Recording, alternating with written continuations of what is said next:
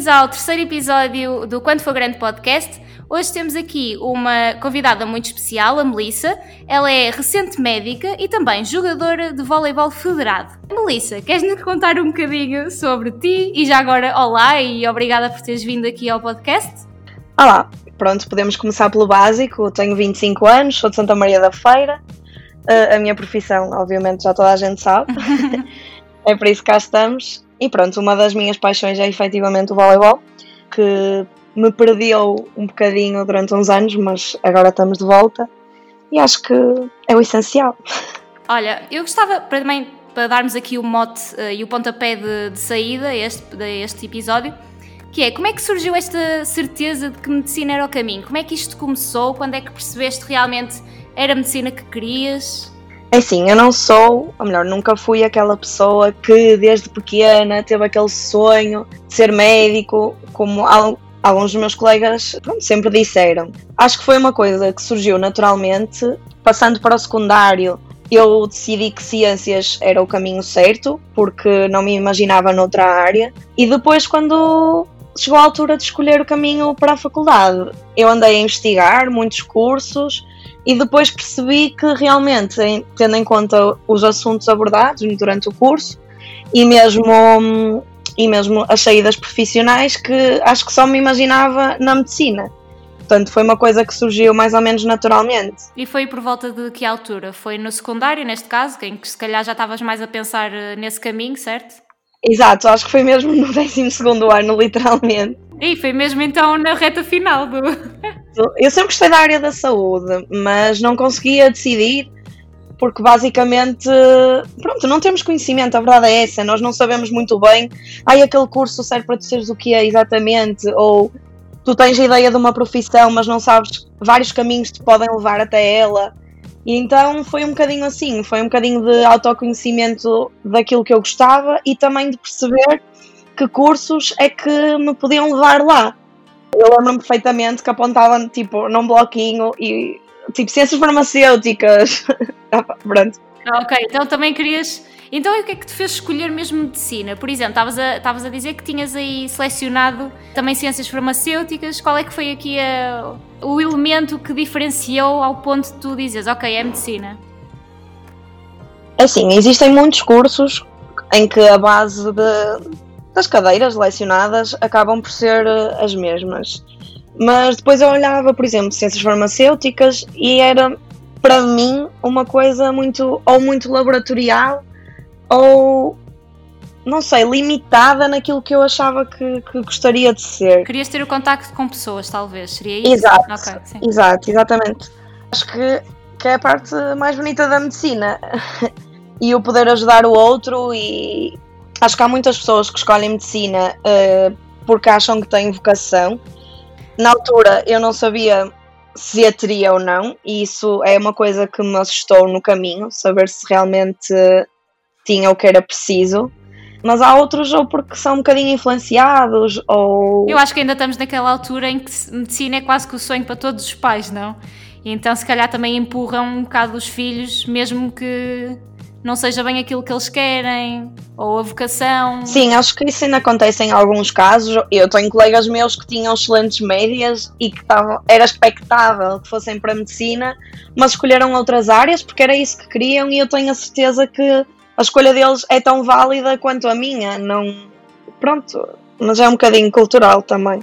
Olha, e tendo em conta que as médias de entrada na faculdade são altas, e, e até mesmo com o que tu disseste agora, que foi só mesmo quase que no na, na reta final que decidiste medicina, tu definiste aqui um plano para pelo menos ter boas notas ou simplesmente tinhas jeito, ou seja, eras naturalmente boa aluna? Sim, eu não posso di dizer que era naturalmente boa aluna. É verdade que em algumas coisas, se calhar, tinha que me esforçar um bocadinho menos que os meus que outros colegas meus, mas talvez por mais por gostar verdadeiramente de, do que estava a aprender do que propriamente ser mais inteligente que os outros. Mas neste caso tu tinhas algum plano para estudar ou simplesmente deixavas-te ir? Ias, se calhar até és daquelas pessoas que estava super atenta nas aulas e não precisava de estudar tanto em casa. Como é que fizeste? Eu acho que era mais isso. Eu, o meu objetivo no ensino secundário, uma vez que eu ainda estava um bocadinho perdida, era mesmo esse, era eu vou ter que ter as melhores notas possíveis para no final eu conseguir poder escolher, no fundo. Ok. Seja fosse qual fosse o caminho, certo? Exato. Isso, porque isso me ia permitir eh, explorar depois o que é que eu gostasse mais. Claro que se eu tivesse uma média inferior, medicina, por exemplo, estaria fora das opções. Nunca foi assim um plano mesmo muito estruturado, foi um bocado natural também. Olha, e ainda falando aqui também de métodos de estratégia de estudo, e falando aqui se calhar da, do grande Harrison, como é que tu planeaste este estudo? Porque neste caso uma coisa é estudar diariamente, outra é focar-te aqui num grande exame.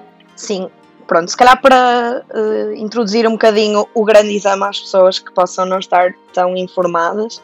Basicamente, agora o Harrison, que agora para nós é a BNA, que é a Prova Nacional de Acesso, uh, é um exame que nós realizamos, acabamos o curso no final do ano letivo, não é? Eu acabei em 2019 e basicamente em novembro de 2019 é realizado o exame. Antigamente uhum. eram menos áreas da medicina que saíam, no entanto, agora o exame mudou de estrutura e de formato, e eu sinceramente acho que ainda bem, mas envolve basicamente todas as áreas: pediatria, ginecologia, obstetrícia, ortopedia, mais cirurgia geral. E como é que uma pessoa e como é que uma pessoa se prepara para um exame desse calibre? Porque lá está, de repente toda a tua todo o teu, os teus anos de estudo estarem pendentes de uma boa nota num teste não é para todos conseguir lidar com esta pressão. Uh, não é, não é, efetivamente não é. Basicamente agora surgiu um bocadinho uma indústria à volta disto. Uh, acho que é relativamente recente, pelo menos quando eu entrei na faculdade acho que ainda era recente, portanto passaram 6, 7 anos desde que isso aconteceu, acaba por estar mais desenvolvido. Foram criando academias, escolas em que pessoas que já estão em especialidades ou que tiraram boas notas no exame acabam por preparar aulas para nos darem essas aulas fora do nosso horário um, escolar e eu acabei por optar por uma dessas opções porque achei que me ia manter mais focada e mais a par, porque isto tudo durante o nosso sexto ano, em que nós nos preocupamos com a tese, em que nós nos procura, preocupamos com os estágios que temos que fazer durante o sexto ano, os exames que no ICVAS ainda há exames no último ano. Então é muita coisa a acontecer ao mesmo tempo e nós depois vamos falar um bocadinho à frente disso, mas a verdade é que eu acabei por me perder um bocadinho. Pois fácil, eu acho que qualquer pessoa se perde com tanta coisa a acontecer na vida, mais a vida social, meu Deus. Pois, é isso. Eu acho que demorei um bocadinho a perceber o que é que funcionava para mim. Porque eu acho que isto depois é muito dependente de cada pessoa. Uh, a forma de estudo, há muitas pessoas que preferem uh, decorar certas coisas, há outras que só lá vão em perceber os mecanismos fisiológicos para conseguir depois raciocinar sobre as coisas. Porque a verdade é que este exame também trouxe uma coisa nova, é que o exame antigo era muito decorar. Ok. E estava mecanizado assim. Eram aquelas perguntas da percentagem que aparecia na tabela do capítulo X. E neste momento o exame são 150 perguntas de casos clínicos. Ok. Em que tens que ter experiência quase, não? Não, não. Assim, experiência, claro que ajuda. Mas pelo menos tens que conseguir raciocinar sobre a pessoa que tens à tua frente, que no fundo é o que tu fazes no teu dia a dia. Mas de certa forma até é melhor, certo? Porque te prepara para aquilo que vais encontrar de facto no dia a dia, em vez de ser só estudar para aquele exame e depois nunca mais aplicas aquilo, certo? Sim, atenção, que o anterior exame não deixava de ter perguntas sobre as especialidades que, que, que saíam, que, que, eram menos, apesar de tudo, mas eram por acabava por já estar tão batido aquele tipo de exame que as perguntas já eram muito por menor que se calhar na tua prática clínica não faz muito sentido. Ao passo que agora tu tens é que estar atenta àquele achado no exame físico do doente ou algum sintoma, qualquer, percebes? Tens, tens uhum. todo um enunciado, a idade, o género, os sintomas, os sinais vitais, como se tivesse o doente à tua frente. Acaba por exigir muito mais de ti e muito mais conhecimento, claro, mas faz muito mais sentido porque acho te faz melhor profissional no futuro. Uhum. Apesar de tu, quando estás a estudar, não estás a pensar nisso, estás a pensar na pressão do exame. Exato. Mas acho que no fundo é muito melhor do que o modelo antigo, por muito mais exaustivo e cansativo que seja agora. Uhum. Olha, e voltando aqui um bocadinho atrás, achas que aquilo que aprendeste no secundário enquanto estavas em, hum, em ciências, achas que foi relevante para quando entraste na faculdade ou depois, quando caíste na faculdade na, na, no curso de medicina, de repente viste, oh meu Deus, ok, não sei se estou muito bem preparada para isto que aqui vem. Como é que foi essa, essa transição do secundário para a faculdade? É sim, eu acho que todos devemos sentir isto quando saímos de secundário para a faculdade, ou pelo menos a maioria. Que é, estamos habituados, aos professores dão-nos a aula direitinho e temos que estudar aquilo e é mais ou menos simples perceber. e acho que quando nós passamos para a faculdade, em que, ok, há pessoas que dão aulas muito boas e tu até podes só pegar naquilo e está feito para conseguir ter boa nota, que também passa a ser uma boa nota, passa a ser relativo, passa ao secundário. Tenho que perguntar para ti o que é, que é uma boa nota em medicina. É sim, eu posso dizer que, que acabei o curso com uma média a chegar, a, arredondada às unidades de 15 e que para mim é bom, mas tenho colegas meus, sem dúvida, que, que têm muito melhores médias e, e é possível mas tu acaba por ser relativo. Se calhar nunca tirei um 10 na vida antes da faculdade e na faculdade aconteceu. Sentes que isso afetou-te? Porque acho que as pessoas, lá está, no secundário, no secundário estamos habituados, se calhar, a ter notas mais facilmente e de repente chegamos à faculdade em que o nível é um bocadinho mais elevado e pronto, e pode ser um choque a realidade. Por acaso, é assim, acho que isso nunca me afetou na maneira como depois eu me sentia relativamente ao curso. Acho que não, acho que foi um bocadinho aceitar. Porque a verdade é que, o, o, pelo menos o curso no ICVAS, que foi onde eu tirei, os primeiros três anos acaba por ser é um ciclo básico, mas que as cadeiras de Química Orgânica, Biofísica, acaba, isto também para responder um bocadinho àquilo que tu me perguntaste há bocado, acaba por ser demasiado exaustivo, se calhar, do, para aquilo que nós vamos precisar na nossa prática clínica. mas faz parte. Nós tivemos estatística, e um, falamos de integrais, acho que tão cedo não vou precisar disso, a não ser que faça se calhar investigação, mas pronto, as bases da matemática, da nossa biologia do secundário, claro que isso é sempre útil e nós falamos de todos os sistemas na biologia e depois voltas a falar, claro que o nível de detalhe é muito diferente mas acaba tudo por ser útil. É útil, mas se calhar eh, levas aquele banho de água fria quando começas a, a estudar, digo eu, pelo menos na faculdade. Sim, é isso, acabas por dizer que é tudo completamente diferente, muito mais uh, intenso, tens que saber muito mais e também parte muito mais de ti e de aprofundares fora das aulas, porque a verdade é que nós no secundário não vamos aprofundar grande coisa fora das aulas, ou pelo menos eu não fazia isso. Acho, acho que devem ser poucos os que fazem. Exato. Se calhar, se calhar Exato. atualmente as, os miúdos já estão mais. Já têm mais abertura para fazer esse tipo de, de abordagem, mas eu acho que antigamente o pessoal não, não estava nada. Não, lá está, não havia essa cultura de ir procurar mais para além do que já estávamos a aprender nas aulas. Se calhar acho que é capaz de já ter mudado um bocadinho, não sei mas antigamente não era nada assim, pelo menos na, na minha experiência enquanto estudante de tudo. Sim, é isso. Acho que nós acabamos por. Um, se calhar não desenvolver essa parte enquanto estamos no, no, ensino básico e mesmo no secundário, de ir um bocadinho mais além, e a verdade é que depois na faculdade chegas a um exame e se calhar aquilo que abordaste nas aulas não é só isso que tu precisas saber, tens que saber muito mais Exato. do que isso. Olha, e hum, qual é que achas que foi assim a tua maior dificuldade que tiveste durante o teu percurso enquanto estudante de medicina? Eu não, eu não sei eh, exatamente qual terá sido a maior dificuldade, porque eu acho que nunca me senti assim muito perdida. Acho que, claro que nós vamos habituando a, rotina, a rotinas novas, ao local, às pessoas, mas isso vai acontecendo de forma natural. Eu, infelizmente, perdi o meu pai a meio do curso e isso para mim foi mais difícil porque demorei muito tempo a recuperar. A encontrar, exato, exato. A, a, encontrar o caminho para me focar novamente. Portanto, uhum. acaba por não ter diretamente a ver com o curso, mas sim, pronto, a vida fora dele.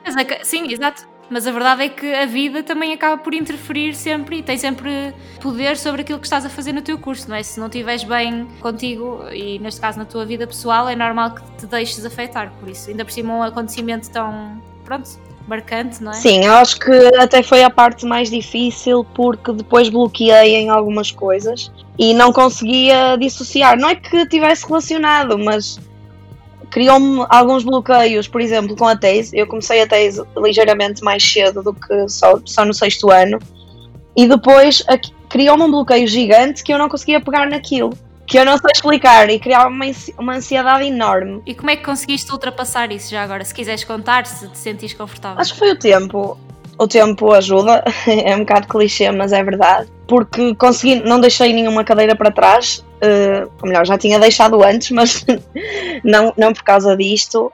O tempo depois ajudou-me a recuperar, mas é um facto que eu acho que demorei muito tempo a encontrar um novo caminho, a habituar-me a todas as mudanças que aconteceram por causa disso, que é natural, mas as minhas amigas passam a vida a dizer que hum, se calhar no meu lugar não se tinham saído tão bem, mas pronto, é a vida. Olha, e voltando aqui, se calhar a um tópico um bocadinho mais, mais pronto, diferente. sei que jogaste e continuas a jogar voleibol federado, certo? Não, certo. É federado. É federado. Antes que esta atividade ajudou a manteres aqui o foco enquanto estudavas, enquanto eras, eh, pronto, estudante de medicina, ou se calhar te desfocou, te tirou do lugar onde devias estar mais focada, vá? Olha, eu parei de jogar décimo segundo, salvo erro. Antes disso, jogava federada, aliás, chegámos a jogar juntos, exato. onde eu comecei. E eu acho que nesse tempo em que eu não joguei, parece que era mais difícil gerir o tempo. Sabes que eu concordo contigo, concordo contigo. Porque eu quando quando tenho pouca coisa, parece que demoro mais tempo a fazer aquilo que eu conseguia fazer em 10 minutos. Mas quando estou com o tempo bastante contado, sei que tem que ser organizada. Mas, mas sim, continua. É, mas é exatamente isso. Eu acho que o desporto e eu levo muita coisa do que aprendi enquanto atleta de formação para a minha vida, mesmo muita. E acho que o desporto é ótimo para tu te organizares e para criares objetivos. No sentido em que eu nunca faltei a um treino por ter um teste ou por ter um trabalho para entregar ou o que quer que seja, porque era aquele momento que me fazia parar de tudo o resto. E eu tinha que ser organizada para conseguir Então achas que neste caso nunca te afetou a nível de performance, vá? Não, acho que não. Acho que até me ajudou, por outro lado. Acho que eu voltei a jogar, salvo erro, do terceiro para o quarto ano se não me engano. E a partir daí acho que, além de ser muito mais produtiva quando faço desporto, lá está, a questão da organização. Eu sabia que tinha que fazer tudo naquele timing porque às 8 horas era a hora do treino e eu queria mesmo ir. E, e desanuviava e no dia a seguir estava ótima e acho que é mesmo muito importante na vida de toda a gente, sinceramente. Olha, e também interligado a esse ponto, temos aqui uma, uma pergunta do público, vá, que é, é verdade ou mito que ser estudante de medicina é sinónimo de não ter vida social?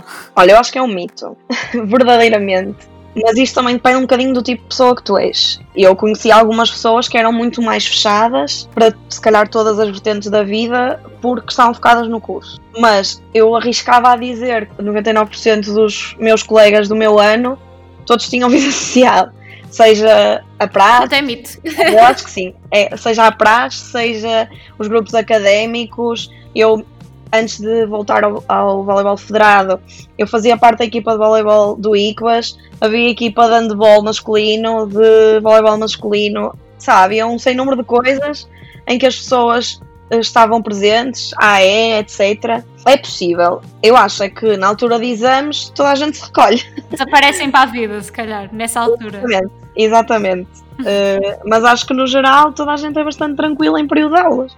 Depois chega aquela altura em que tem que ser a sério e efetivamente passa a ser a sério para toda a gente. Por isso é um mito. É um mito. Tem outra pergunta aqui do público, neste caso é da Daniela, a anterior foi feita pela Catarina. Daniela pergunta, e tu deves conhecer, porque ela na fotografia jogava voleibol. Pronto, então, a Daniela perguntou, até que ponto compensa começar a vida mais tarde do que as outras pessoas de outros cursos? Olha, só posso falar por mim, hum, não é? Claro, pois, exato, a tua experiência neste Eu acho que não é sim tão mais tarde que os outros, no sentido em que os das engenharias, por exemplo, o mestrado integrado é de 5 anos, portanto o nosso é só mais um.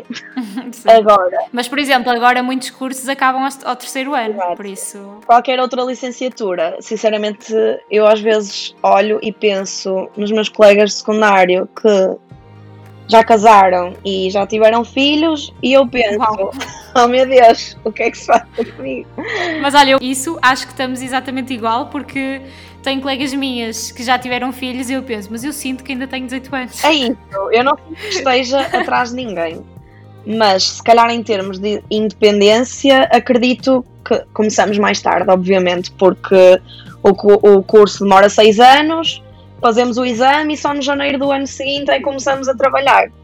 E começar a trabalhar e fazer o internato de formação geral não quer dizer que já vais ter uma grande estabilidade. E eu acho que o principal problema que eu acho que as pessoas esquecem é que não é tão estável assim.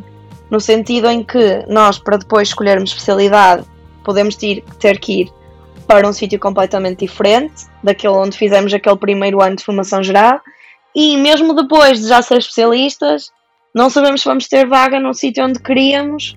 E convenhamos que ao fim de seis anos de curso, um ano de formação geral, quatro, cinco ou seis anos de especialidade, a maioria já está casada com filhos e gostava de ficar na casa onde está, não é? Manter a estabilidade possível. Como é que funciona essa coisa das vagas? É por notas, É assim, um, para, para a formação geral ou para a especialidade já? Podes falar dos dois, se quiseres, sim. Acho que também é interessante saber estes dois pontos, estes dois momentos da carreira de medicina, vá.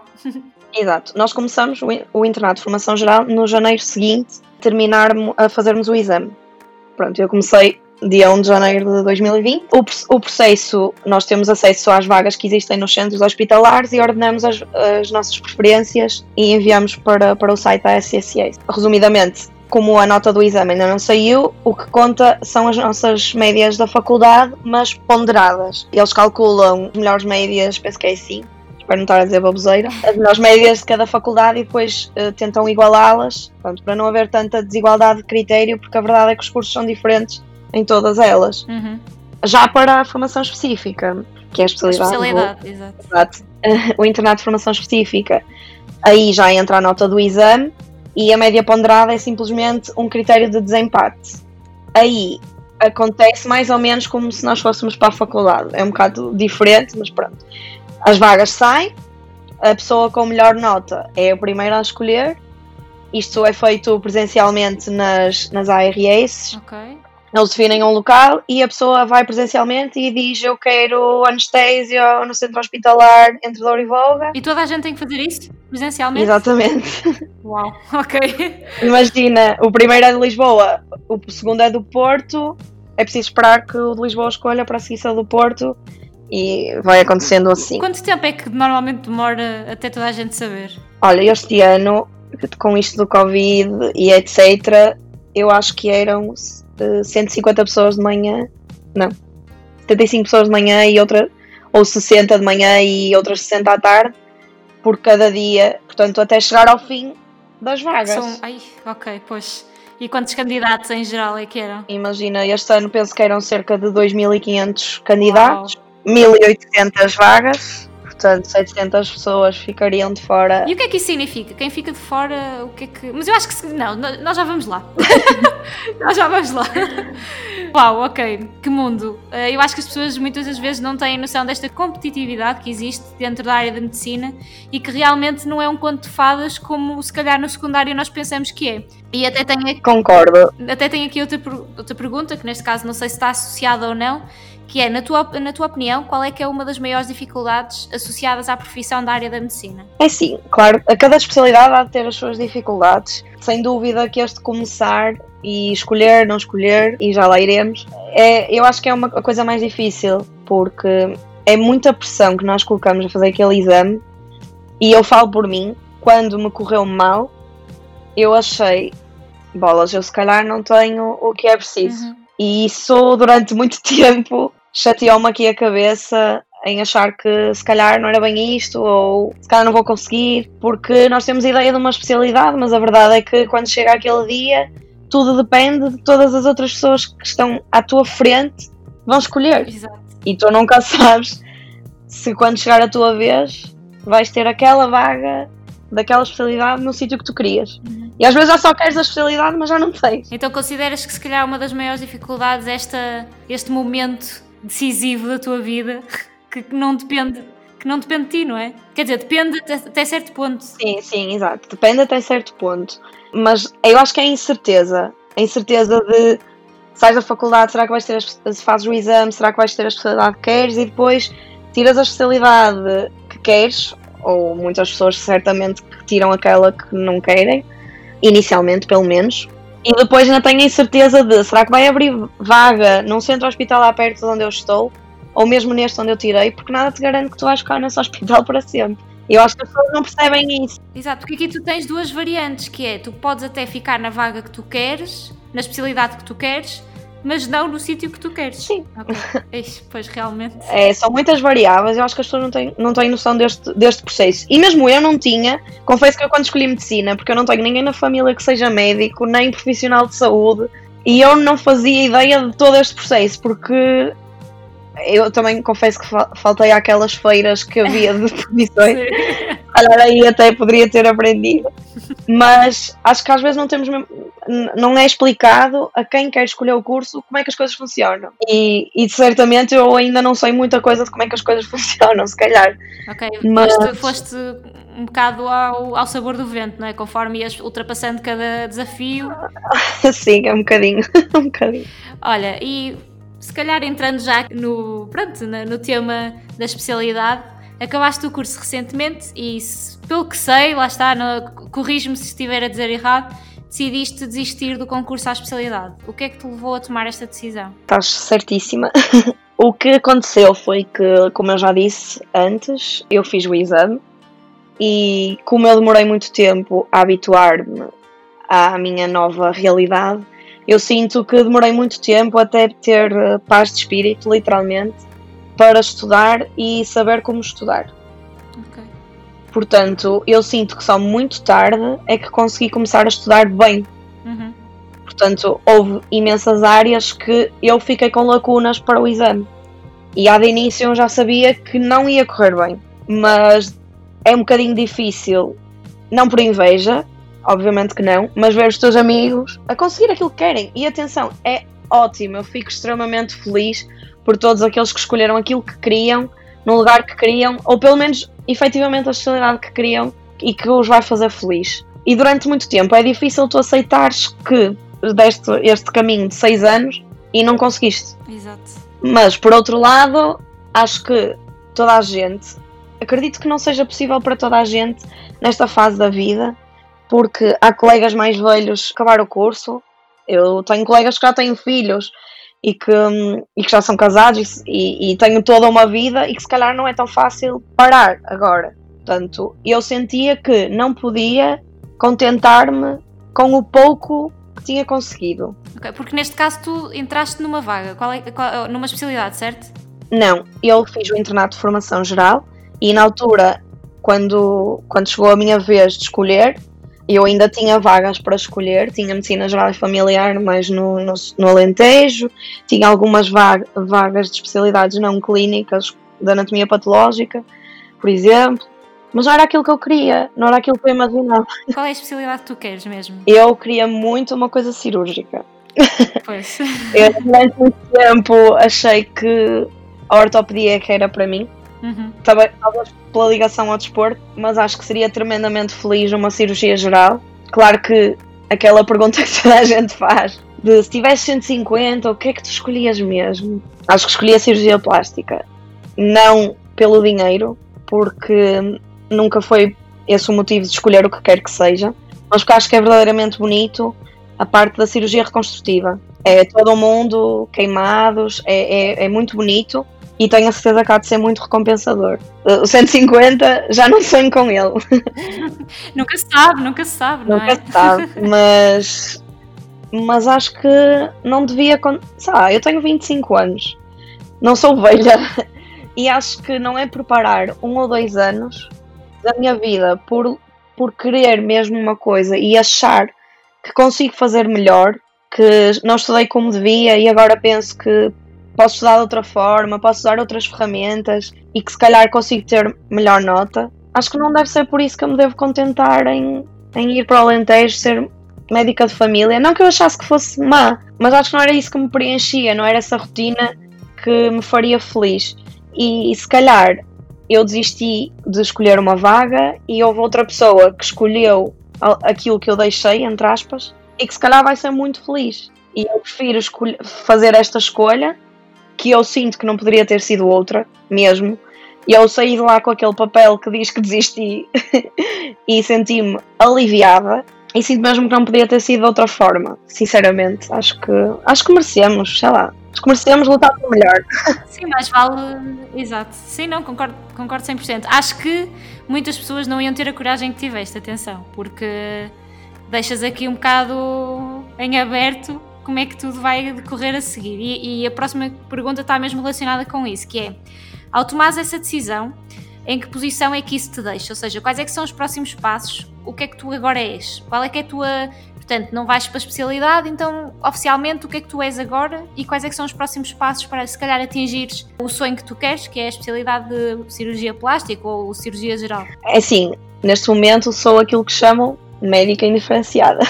Ok. E o que é que é isso de ser médica indiferenciada? É sem especialidade. E o que é que tu fazes aqui? Sim, sim, resumidamente, o médico não tem especialidade. Nós, quando acabamos o internato de formação geral, na teoria, somos autónomos para exercer medicina sem supervisão.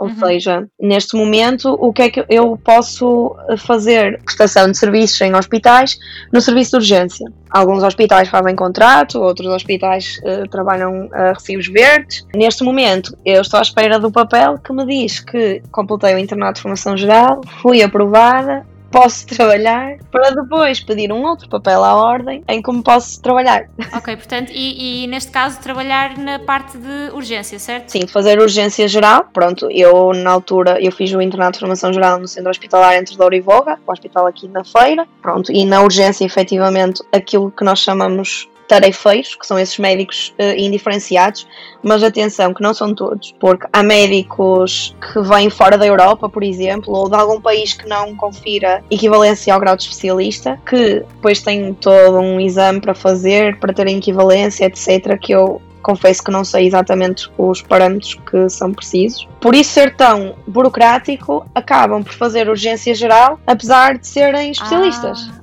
Eles no país deles são especialistas, estão qualificados a fazer aquele trabalho, mas por ainda não terem o grau equivalente em Portugal, acabam por fazer urgência. Isso acontece na feira e acontece, não sei se na maioria dos hospitais, mas em muitos hospitais isso acontece. E pronto, o que eu posso fazer é isso, é, é autonomamente estar na urgência, ver doentes, estou sozinha. Enquanto que na, na, formação geral estamos sempre supervisionados e mesmo num internato de formação específica nós estamos sempre sob a alçada de alguém que, caso aconteça alguma coisa, responde por nós. Mas no internato de formação específica, de qualquer que seja a especialidade, uma especialidade cirúrgica, tu tens que estudar e tens que corresponder àquilo que te, que te é pedido todos os dias e é exigente e, e atenção, trabalhas nas mesmas as 40, no mínimo, horas semanais, no mínimo, e ainda tens que ter tempo para estudar e, e para seres bom, basicamente. O que me assusta um bocadinho em começar a trabalhar já entre aspas, autonomamente é isso. É porque nós temos plena consciência que quando acabamos o internato de formação geral, o nosso conhecimento ainda é limitado. Nós temos um ano de experiência e não é um ano de experiência em que te atiram aos lobos. Sinto que no, no hospital onde fiz, tive a oportunidade de fazer alguma coisa sozinha para ganhar alguma autonomia. Mas sei que outros hospitais outros colegas de certeza ganharam mais autonomia do que eu. É um bocadinho saber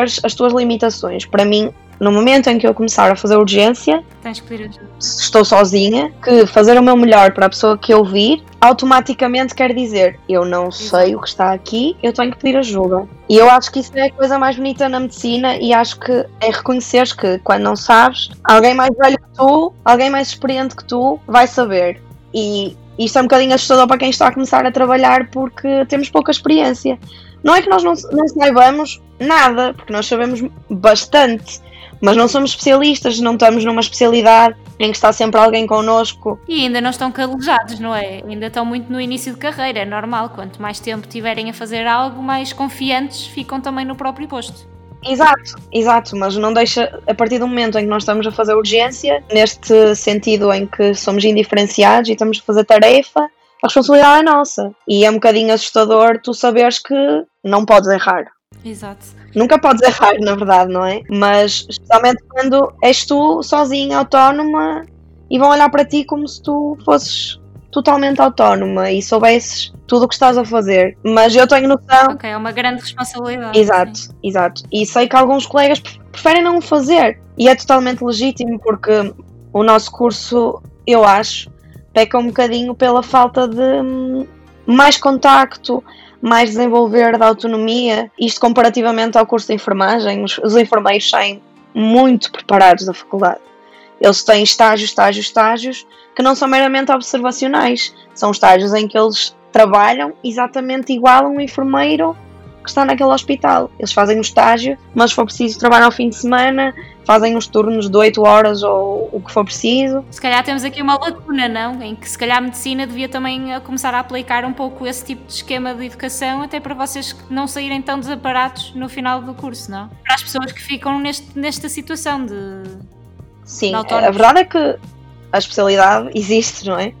As especialidades existem para tu aprofundares o conhecimento nessa área, para desenvolveres as técnicas cirúrgicas, por exemplo, ou, ou mesmo os conhecimentos de tratamentos, etc. E cada área é muito específica e são 4, 5 ou 6 anos que tu demoras até aperfeiçoar e és avaliado todos os anos, provas práticas, provas teóricas, e isso existe porque é necessário. Mas claro que acho que podíamos sair um bocadinho mais traquejados da, da universidade, sem dúvida. Olha, e, eh, e neste caso, aliado a este, a este começo na tua vida de médica autónoma, indiferenciada, vá, o teu objetivo também aqui é, é continuar então a estudar para depois, se calhar no próximo ano, já teres aquilo que tu, tu queres mesmo, que é a especialidade. Certo, ah, neste momento, enquanto eu estou à espera das burocracias se resolverem, estou a estudar, comecei a estudar novamente para o exame. Claro que há certas coisas que me parecem mais simples do que me pareciam há dois anos atrás. Acho que é normal. Acho que o internato de formação geral me ajudou em muito a perceber em, em tudo o que eu lidei, não é? Em tudo o que eu vi, perceber realmente o que é que é importante. Porque nós às vezes olhamos para um tema e há tanto pormenor que nós não sabemos o que é que temos que extrair dali, mesmo para a prática clínica, porque lá está, quando nós estamos a estudar para este exame, ainda não, não passamos sequer no hospital pelo internato, não é? Uhum. Então acaba por ajudar bastante. E atenção que há muita gente já especialista a repetir o exame para mudar de especialidade. Porque não ficou onde queria, neste caso. Porque não, não era aquela especialidade que queriam. Ou... Mas decidiram avançar com ela na mesma. Exatamente. Terminaram-na. Eu conheço um caso específico, é um especialista de medicina interna que queria muito infecciologia e acabou a especialidade. Recém-especialista foi fazer o exame e agora está em infecciologia, Uau. efetivamente. E com, com isso passaram quantos anos? É sim, eu acho que a especialidade de medicina interna são 4 ou 5, agora até fiquei com vergonha de não saber, portanto, Uau, okay. terminar uma especialidade para depois tirar uma nova. Pois, mas se calhar, lá está, pois, se calhar para o comum mortal esse tempo todo a estudar é imenso, para depois voltar atrás quase, mas realmente para se calhar para uma pessoa que está em medicina e que é mesmo uma área em específico faz todo sentido, porque lá está, é ficar naquela especialidade que se calhar não é a primeira opção, ou se calhar lutar pelo sonho, não é? Não sei. É isso. É um bocado aqui uma dualidade. Sim, eu acho que ele gostava efetivamente da especialidade onde estava, mas queria se calhar, porque a, na medicina interna há também um bocadinho de doenças infecciosas, não é? Mas, mas era o que ele queria e eu acho que fez super bem, quer dizer. Nunca estamos demasiado tarde para mudar. Nunca é demasiado tarde uhum. para mudar. E é isso um bocadinho que também pesou na minha decisão. É, não é tarde. Não vou perder vida. Eu acho que vou ganhar. Porque se eu conseguir aquilo que quero, eu vou ser 10 mil vezes mais feliz e vou olhar para trás e ninguém, quando eu for especialista, ninguém vai querer saber se eu demorei um ano ou dois a entrar na especialidade. A única coisa que vão querer saber é se eu faço bem o meu trabalho. E passando aqui para outra pergunta, esta aqui foi aquela que te deixou um bocado, não sabias muito bem como responder, não sei se já tens uma resposta ou não. que é qual é que é o maior tabu na área de medicina que atualmente ninguém fala, mas é preciso começar a ser falado? Olha, eu não acho que na medicina existam assim grandes tabus em termos de nos profissionais de saúde serem debatidos a maioria dos temas. Acho é que atualmente é preciso desenvolver, entre aspas, algumas áreas que são delicadas, nomeadamente há, um, há uns tempos falamos de eutanásia na televisão e um bocadinho à volta desse tema, a eutanásia, os cuidados de fim de vida, os cuidados paliativos, não só dos doentes oncológicos, os cuidados paliativos de outras doenças terminais não oncológicas, a eutanásia, a distanásia, isso são assuntos muito delicados e muito polémicos, por isso é que eu também não vou dar opiniões, porque acho que não é esse o mote do podcast, mas acho que hum, estes assuntos só são compreendidos pelas outras pessoas que não estão ligadas à saúde com educação para a saúde. Eu acho que nestes temas e noutros mais básicos, o que falta é literacia para a saúde. Porque nós temos uma linguagem um bocadinho complexa Sim. E temos que saber desmistificar para as pessoas que não percebem nada disto. Porque eu acho que, e aqui se calhar já me estou a pôr uh, um bocado Bem, que é. A jeito. Sim, a jeito, exato. Eu acho que é a palavra perfeita. É, estou-me a pôr um bocado a jeito. Eu acho que, por exemplo, um médico não tem que necessariamente saber comunicar. Claro que é bom se conseguir comunicar, porque a verdade é que vai falar com, com pacientes, certo? Uhum. Mas, por exemplo, Sim. eu vou dar aqui um exemplo muito específico, que é Sim, que eu vou me pôr a jeito. Força, Que é, força. por exemplo, na minha opinião, quando colocaram aquele médico a falar para Portugal, não é? Uhum. Ele não soube passar muito bem, lá está, não soube passar para as massas a posição que queria transmitir. Então, se calhar, foi mal entendido. O médico falou que devíamos começar a fazer, eh, sei lá, as, as celebrações na- no pequeno almoço. Pronto, basicamente o tipo de comunicação que, que fez, as pessoas focaram-se mais na parte anedótica do que, se calhar, na mensagem importante que ele tinha para passar. Uhum. Isto porquê? Porque não só as pessoas precisam ter literacia para a saúde, mas também, se calhar, os próprios eh, profissionais de saúde têm que saber comunicar com o povo comum. Não sei se fiz sentido. Sim, sim, atenção, eu acho que isso é super verdade. Nós não podemos estar à espera que uh, a pessoa comum compreenda a nossa linguagem. Nós temos é que saber passar a nossa linguagem para a linguagem da pessoa comum. E isso às vezes falha. Eu não quero uh, levantar assim ondas, mas às vezes falha porque as consultas são demasiado curtas, há uma pressão enorme, Exato. Às vezes falha, se calhar, porque há cansaço. Eu sei que isso não devia ser desculpa, mas acaba por não haver paciência para explicar verdadeiramente. Mas eu acho que a medicina é bonita quando isso acontece. Eu já não tenho muita experiência, é verdade, mas já assisti a certas coisas que me fazem pensar: opá, é mesmo isto, sei lá, ao ponto de. Quando fiz um estágio da MGF, o doente. O que é que é isso? Tens, tens Ah, que explicar desculpa, o que é medicina geral e familiar. desculpa. Ok, ok. O doente- Pronto, já estou a falhar. O estágio de medicina geral e familiar num centro de saúde, o doente idoso não estava a compreender como é que tinha que fazer a medicação. E se calhar uma outra pessoa que não fosse tão dedicada, porque eu acho que aqui é dedicação mesmo, e é isso que é bonito, escrevia num papel ou passava a receita e ponto. Se a pessoa não, não compreendesse, se calhar, olha, depois na farmácia explicam. Mas não, a, a médica com quem eu estava pegou numa folha, fez um desenho do sol a nascer, de um prato do almoço, Uau. da lua e, e a hora do dia para a pessoa levar aquilo para casa e compreender como é que tinha que fazer, quando é que tinha que fazer. E isso é tão bonito. Acho que E nem é toda a gente que tem paciência para fazer isso.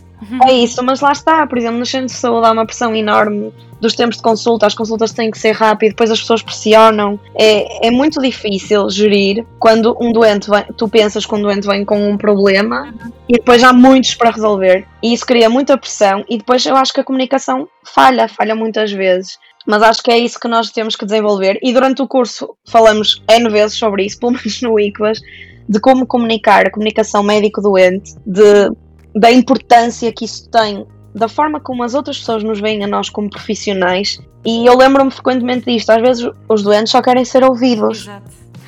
É verdade. E às vezes o problema que os traz não é o problema que nós vamos ver como o mais grave. Mas nós temos que saber ouvir, tanto para eles se sentirem mais aliviados, como para, ele, para nós conseguirmos tirar a informação que queremos para conseguirmos chegar ao diagnóstico ou ao que quer que seja.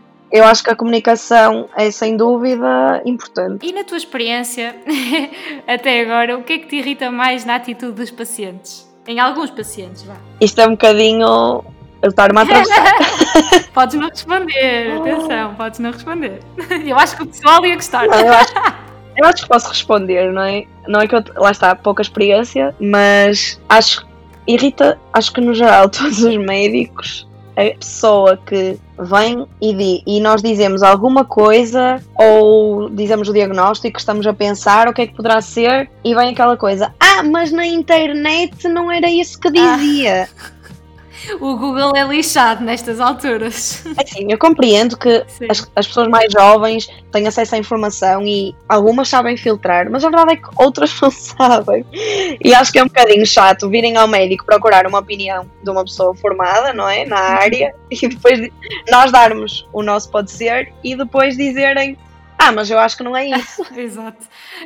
Sim, mas sabes que esta coisa da internet tem esse lado, tem lado positivo e lado negativo, que é o lado positivo da pessoa conseguir perceber um bocadinho melhor o que é que é e quase que fazer um autodiagnóstico. Isto aqui já é parte mal. Sim, é? sim, porque nem sempre está certo e geralmente é sempre a coisa pior. E depois, não é, não é propriamente irritar-me nas pessoas, porque eu acho que as pessoas também não têm muita culpa nisso. É às vezes as pessoas acharem, ou por, por não saberem como é que as coisas funcionam, ou por não saberem também os problemas que vão do lado de cá, a pressão que colocam em muitos profissionais e às vezes fazem alguns comentários que, sei lá, a mim nunca me fizeram comentário nenhum, mas eu acho já ouvi algumas coisas que me deixam triste no sentido de o desconhecimento das pessoas de como as coisas funcionam e os problemas que existem nos centros de saúde, dentro dos hospitais, tempo de espera e essas coisas, acabarem por ser um bocadinho injustos com os profissionais de saúde. E, e, e, às vezes não é propriamente ah, ele não quer saber e foi tomar café ou pronto, essas coisas também me deixam um bocadinho triste, não é tão irritada, mas é triste. Sim. Uh, esta é uma pergunta do público, da Catarina, e ela pergunta: como é que lidas com o saber que vidas dependem das tuas ações? É sim, para já, tendo em conta que na formação geral nós não somos autónomos uhum. e estamos sempre supervisionados, isso nunca aconteceu. Nunca houve uma decisão propriamente life saving que tenha passado por mim, mas já via passar pelas mãos de outros profissionais, de uhum. pessoas que eu acompanhei no dia a dia. Assim, eu acho que acaba por eh, nascer um bocadinho. Cria-se isso naturalmente.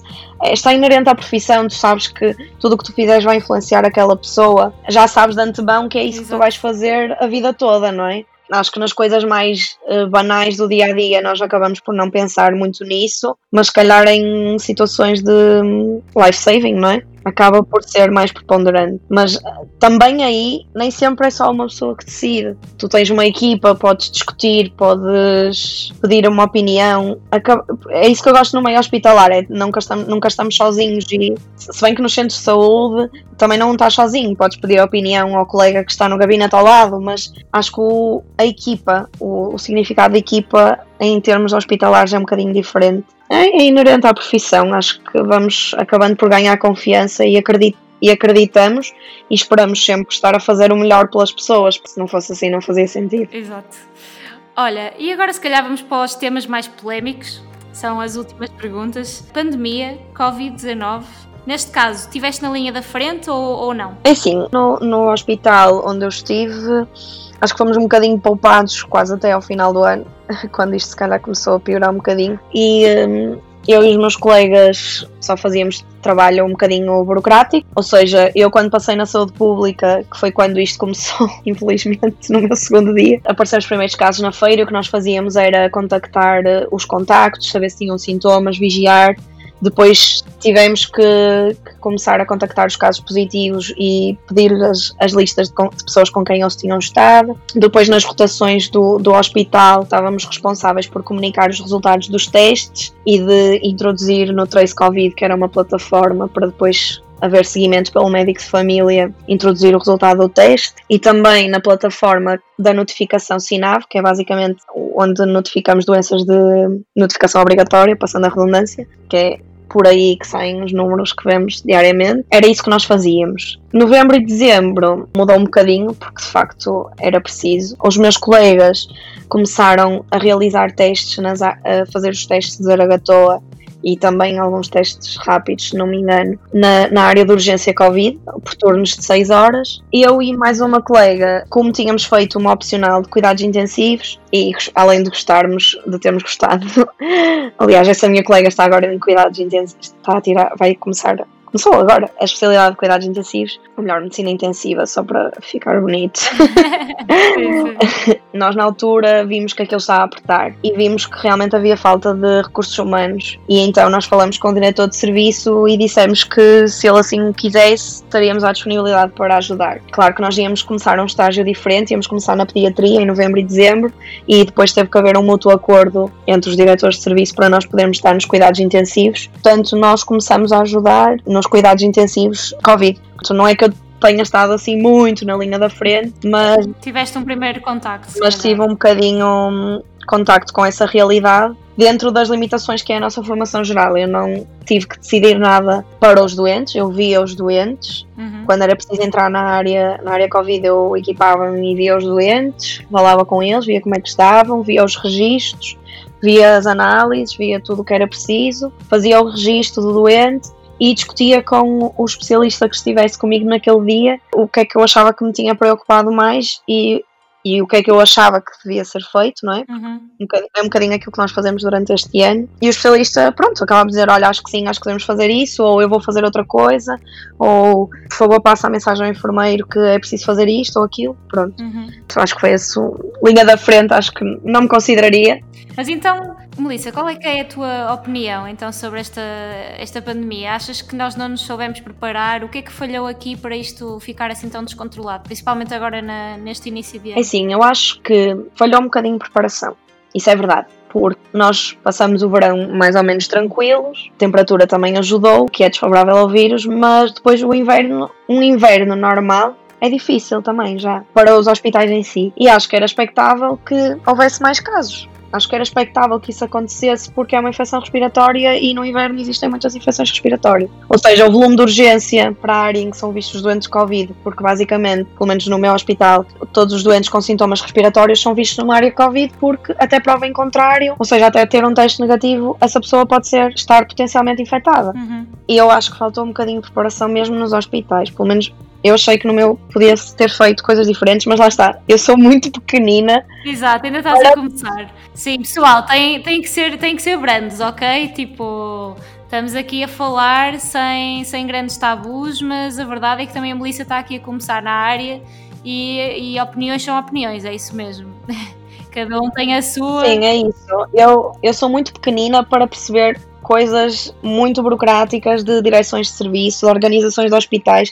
Não faço mesmo ideia da dificuldade que deve ser montar um plano Exato. destes. Achas que, na tua opinião, lá está, ok. Pessoal, lembrem-se sempre, opiniões valem o que valem. Uau! Uau Para mesmo. ti, por exemplo, achas que esta, isto de termos, se calhar, dado esta abébia durante o Natal, de facto contribuiu aqui para esta subida de casos? Achas que, se calhar, os portugueses estão aqui a perder um bocado a credibilidade, o respeito, não sei, na, nas autoridades e por isso é que se calhar também fazem um bocado de frente e continuam a, a ir contra as recomendações. O que é que achas? O que é que se está a passar aqui, na tua opinião? É sim. Eu não quero ser má, pessoal, desculpem-me se não concordarem comigo, mas eu tenho que ser mesmo sincera relativamente ao que eu vejo. Força! na rua, etc algumas pessoas que eu conheço e que me deixam um bocadinho desiludida. A verdade é que eu acho que chegou um ponto em que as pessoas estão cansadas de estar em casa. Uhum. E, e é muito difícil este equilíbrio de saúde e economia.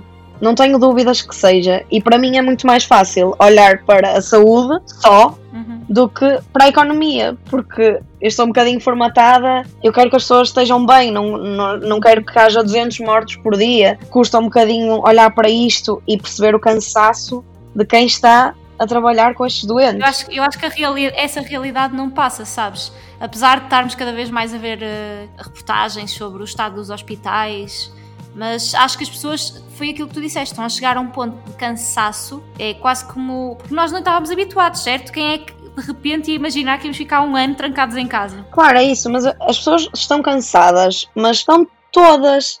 E eu acho que é um bocadinho ingrato. Eu já li notícias que me deixam verdadeiramente revoltada, porque eu acho que é preciso ser de, uma de um egoísmo tal que é tu saberes que estás infectado. Uhum e sair de casa. Porque eu já li várias notícias e vais ao supermercado. Eu acho isto absurdo. Uhum.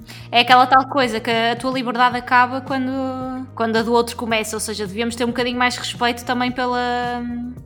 Pela saúde dos outros, não é? Porque ao, ir, ao sairmos estamos a pôr. Uh... Estamos a pôr a nós em risco, mas aí a culpa é tua se te acontecer alguma coisa. Mas nós não sabemos com quem é que nos cruzamos no caminho, não é? Nós não sabemos se vamos ao supermercado e vamos infectar o avô de alguém. E isso assusta-me desde o início que me assustou muito. Eu, infelizmente, tive alguns contactos em contexto de trabalho e, e pronto, também no contexto de valor Mas era inevitável, não é? Sim, sim, Sim. Mas era impensável sair de eh, Aliás, eh, era, eu saía do quarto para ir à varanda porque sabia que não tinha mal. Para mim era impensável. Se eu, se alguma vez estivesse infectada, eu acho que, quer dizer, quem é que pensa em sair de casa?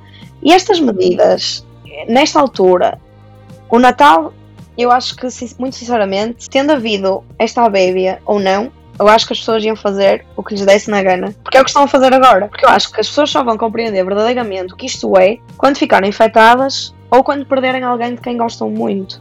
O ser, o ser humano, nesse caso, é, é muito. Ah, Só, só, só se adapta quando, se calhar, ah, as consequências vão atrás, não é? Quando aparecem as consequências. É isso, eu fico mesmo, mesmo preocupada até onde é que isto vai chegar. Porque assim, se estão à espera, sabem o que é que é preciso fazer para não ser infectado?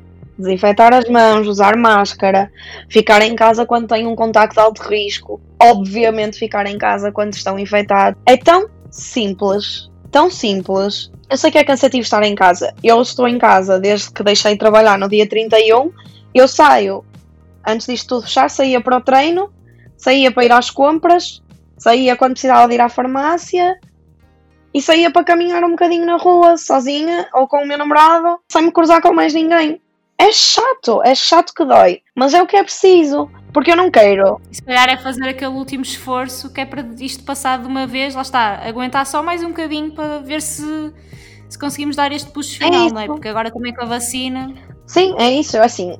Depois também me chatei. As pessoas vão me matar, se calhar, mas pronto. É o que é, é o que é. Pensa assim, ninguém, ninguém ouve. É isso, eu ninguém estou a falar contigo, eu estou a falar contigo.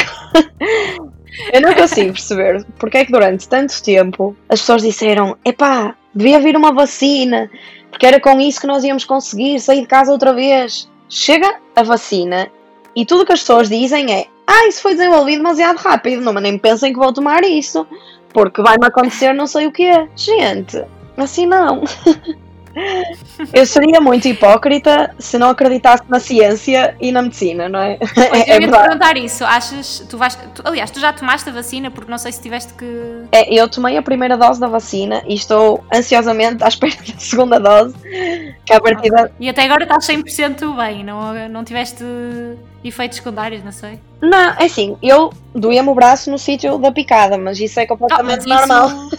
Exato, acho que até com qualquer vacina, não? Sim, eu, menos, já exatamente. tive uma. Exato. Uh, doeu-me doeu-me ligeiramente. Eu costumo, nos últimos dois anos tomei a vacina da gripe por causa também de trabalhar nos profissionais de saúde, está indicado. E doeu-me ligeiramente mais do que a vacina da gripe que eu tinha tomado tipo há, umas, há um, mês atrás, um mês antes. Mas se- senti-me bem, sei lá, normal. No dia seguinte, fiquei assim um bocadinho molengona, vá. Pode ter sido um efeito da vacina, pode ter sido outra coisa qualquer, mas dois dias depois estava absolutamente normal, não me aconteceu nada, não me caiu um braço, gente. Está tudo bem, eu acho que é preciso um bocadinho. É normal que as pessoas não saibam como é que as coisas funcionam, como é que um medicamento é aprovado, como é que uma vacina é feita, e depois, com este mediatismo todo, qualquer coisa que corra mal ou menos bem é logo notícia. E isso assusta as pessoas e é legítimo porque as pessoas não sabem, não são da área, não estão informadas. E, e claro, ai, se aquela pessoa se talvez tenha morrido da vacina, não quero tomar. Lógico, mas acho que o mediatismo também. Exato. Sabes que o jornalismo aqui tem um bocado faca de duas pontas, não é? Porque É sensa- sensacionalista. é isso, as pessoas. Exato, que é o português, pelo menos o Portugal, ou pelo menos aquilo que nós estamos a, cada vez mais a ficar habituados, é este quase que para clickbait, para tu clicares, ou, ou títulos sensacionalistas, e que depois muitas das pessoas nem sequer se, se dignam a ler a notícia e tiram logo As conclusões. as conclusões só por causa do título. E acho que cada vez mais temos pessoas desinformadas e se calhar por isso é que as coisas também não estão a correr tão bem ou não estão a, a seguir. Sim, eu acho que hum, eu acho que a nossa comunicação social, acima de passar, pronto, o estado dos hospitais, o estado das ruas quando é confinamento e ver se está muita gente na rua, se não está, eu acho que nós. Isso às vezes é feito e até eu acho que às vezes a mensagem até parece passar, mas eu acho que devíamos mesmo incidir nas coisas básicas, relembrar que é preciso lavar as mãos, é preciso usar máscara, é preciso, pronto, relativamente a esta questão da vacina, não digo explicar, porque se calhar não faz muito sentido explicar o, todo o processo de, de aprovação do medicamento, seja ele qual for, mas é normal que, que tenha alguns efeitos secundários ou, ou uh, potenciais, porque todo, tudo aquilo que é um fármaco o tem, não é? Claro. Nós, um, um paracetamol, ou seja, um Benurão, pode ter um efeito indesejável numa pessoa, não é tão normal, mas, mas pode ter. E nós podemos ser essa pessoa, ou, ou um antibiótico, qualquer que seja a coisa que nós estamos a tomar. E a verdade é que as pessoas parece que se esqueceram disso. As crianças são. Eu uma vez li um comentário que era onde é que já se viu vacinar pessoas saudáveis? Gente. Eu já estou a divagar aqui um bocadinho, Sim, mas faz-me pensar que as pessoas esquece- esquecem-se de, de tudo. Não sei se é por causa do alarmismo, não sei se é porque estão assustadas, mas é preciso relembrar. Nós, enquanto crianças, somos saudáveis e somos vacinados. A ideia mesmo é essa, esta vacina veio para tentar evitar prevenir. que as pessoas sejam infectadas ou, no mínimo, como outras vacinas, prevenir a, a maior gravidade da doença. É Assim, foi aprovada, foi rápido, porque tinha que ser rápido. Porque... Sim, nunca, nunca em tão pouco tempo se juntou tanta gente para desenvolver. A verdade é esta: é que antigamente, se calhar, uma vacina demora muito porque tem poucos apoios, se calhar, como não é tão, não é tão falada, não, lá está, não existem os, os apoios necessários. E aqui foi, foi uma catástrofe, uma pandemia mundial. Eles tinham que fazer alguma coisa. Foi literalmente juntar recursos, pessoas, especialistas, todos num só objetivo. Eu acho que aí faz sentido ter sido rápido, porque realmente nunca antes isto foi visto, que é toda a gente a juntar-se com um propósito comum.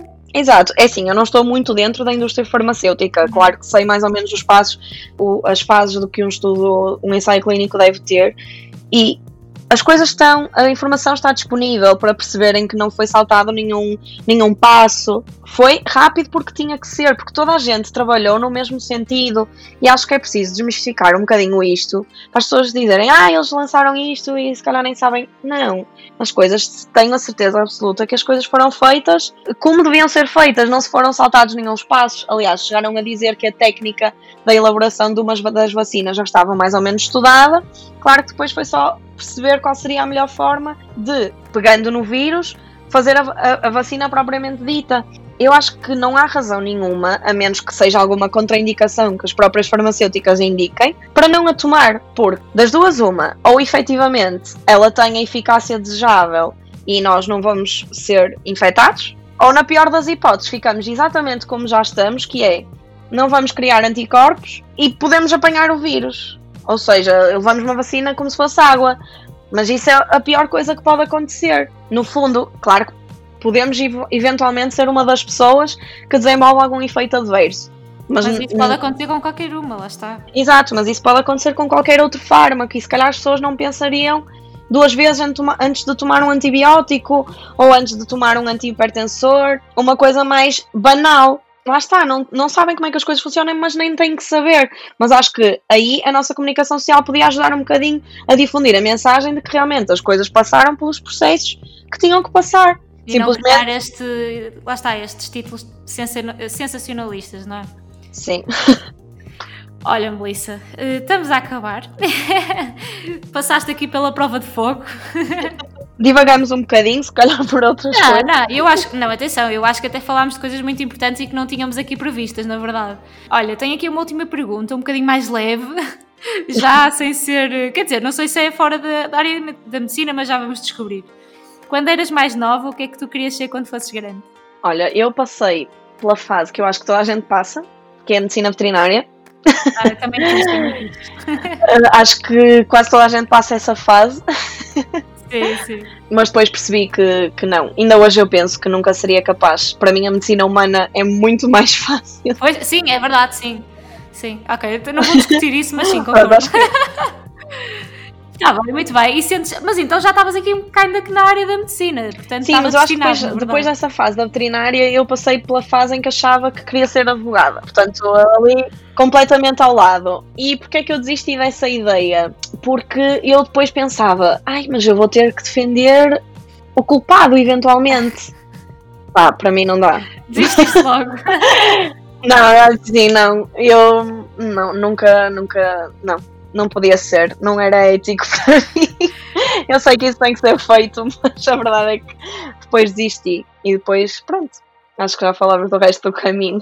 Olha, Melissa, sentes que estás no caminho certo então? Acho que sim, acho que hum, não, poder, não poderia ter escolhido outra profissão, porque hum, agora que estou parada e não, não estou a, exercê-la, sinto muita falta e tenho muita inveja ou gola dos meus colegas que começaram a formação específica e porque acho que não há profissão mais bonita do que esta, verdadeiramente. Oh. Olha, quero-te agradecer e tenho a certeza que vais conseguir atingir os teus objetivos. Já acompanho a Melissa há vários anos mesmo. Pronto, e sempre consegui assistir às tuas conquistas um bocado de longe, mas tenho a certeza que vais conseguir atingir essa tua, esse teu grande objetivo de conseguires entrar na tua especialidade e vamos estar cá para te acompanhar. Depois temos que fazer um, um follow-up para ver se para daqui a uns anos Boa, boa, eu espero que sim, eu espero que quando eu lá chegar o podcast ainda exista. Temos que fazer outra entrevista para. Exato, concordo. Olha, mais uma vez, obrigada por ter estado aqui no podcast. Não sei se queres deixar mais alguma mensagem para as pessoas.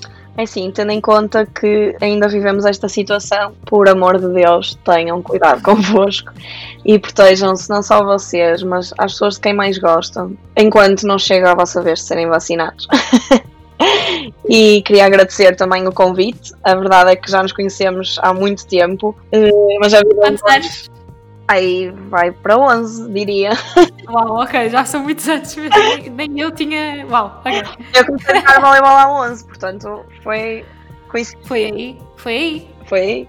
Portanto, a vida levou-nos para caminhos diferentes, mas foi bom que te tivesse lembrado de mim para, para falar desta, desta profissão. E eh, o que eu quero é que este podcast tenha muito sucesso, por isso sigam todos os episódios, sigam tudo, façam perguntas. Sigam nas redes, neste caso, quando foi grande podcast no Instagram, maltinha, porque assim vocês podem deixar as vossas perguntas e pronto, e podem interagir lá com a página que também tem sempre várias, várias atividades a acontecer.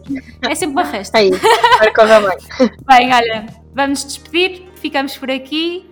Tchau, até ao próximo.